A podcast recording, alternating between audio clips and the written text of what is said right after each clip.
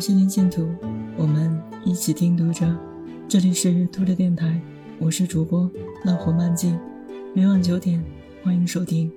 此刻我在美丽的北京向你们好。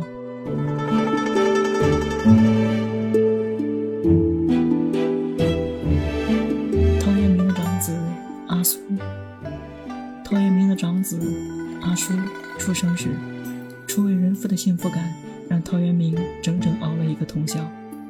他写了一首很长的诗。而且是用最隆重的《诗经》雅颂体写成的。他一边向列祖列宗汇报，一边对刚出生的儿子千叮咛万嘱咐。总之，就一个愿望，希望他长大能够成才。在这首诗里，陶渊明隶属了陶这个姓氏的光荣家族时，他从尧舜禹的尧写起，也就是说，他差不多往前追溯了三千年。从陶姓的始祖开始写，他说：“孩子啊，我们姓陶的人很了不起啊，我们的始祖是伟大的尧帝，而且历史上每一个时代都有我们姓陶的杰出人物建立伟大的功业。所以，孩子，你身上的责任很重啊。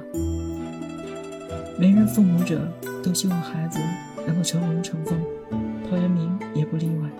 但是。”陶渊明点灯熬油写到最后，他转念一想，如果儿子就是一个普普通通的人，那怎么办呢？所以，在这首诗的最后，他竟然笔锋一转：“儿之不才，已以焉哉？”如果你实在不能成才，那就做你自己好了，就当我前面说的话没说。这样的陶渊明实在是太可爱了，丝毫不纠结。每次读到这里，我都会忍不住笑出来。前面的一大段是陈述人之常情的陶渊明，但是最后几句才显现出那个独特的、通达的陶渊明。